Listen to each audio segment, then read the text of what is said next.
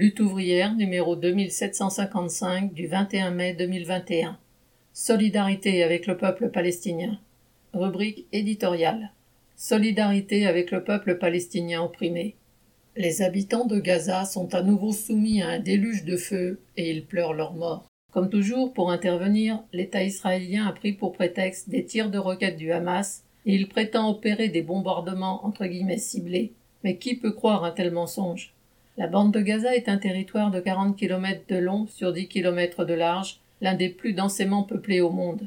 Comment les bombes pourraient-elles faire le tri entre les civils et les militants du Hamas alors qu'il n'y a pas de refuge sécurisé, pas d'échappatoire possible? Tirer des roquettes sur Israël, comme le fait le Hamas, est une politique aveugle et terroriste. Mais bombarder une zone comme Gaza l'est à bien plus grande échelle. C'est du terrorisme d'État. Renvoyer les deux camps dos à dos, alors qu'un État prétendument démocratique et surarmé s'acharne à détruire un territoire déjà dévasté, c'est accepter la loi du plus fort, et c'est surtout tourner le dos à la révolte mille fois légitime des Palestiniens. Cette révolte est sans cesse étouffée et réprimée par l'État israélien mais elle est aussi récupérée et détournée politiquement par le Hamas. Cette nouvelle révolte n'est d'ailleurs pas venue de Gaza ni du Hamas. Elle est venue de familles qui se sont opposées à leur expulsion dans un quartier de Jérusalem-Est. Elle a ensuite embrasé des villes dites comme Jod, Jaffa ou Saint-Jean d'Acre, ainsi que la Cisjordanie. C'est pour en prendre le contrôle que le Hamas a déclenché des tirs de roquettes sur Israël.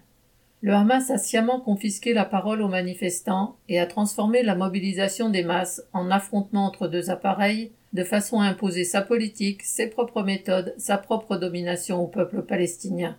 Alors si les Palestiniens ont pour ennemi l'État israélien, ils ont le Hamas pour adversaire.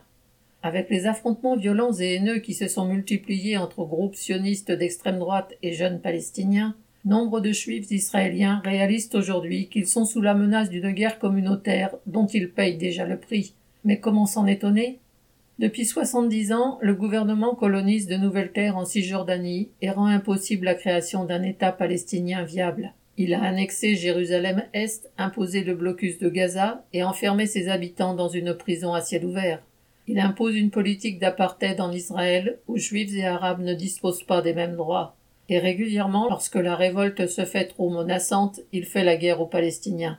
Depuis des années, pour se maintenir au pouvoir, Netanyahou s'appuie sur l'extrême droite suprémaciste juive, lui offre des ministères, ferme les yeux sur ses violences et soutient toutes ses entreprises de colonisation.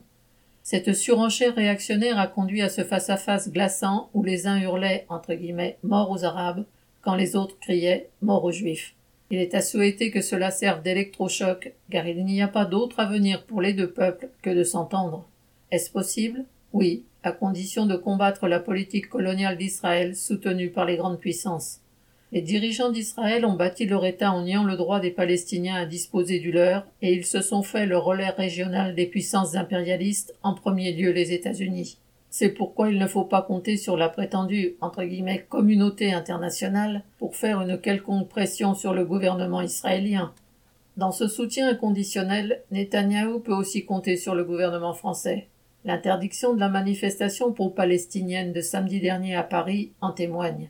Qualifier les manifestants d'antisémites, comme l'a fait le ministre Darmanin, est une minable contribution à l'oppression des Palestiniens.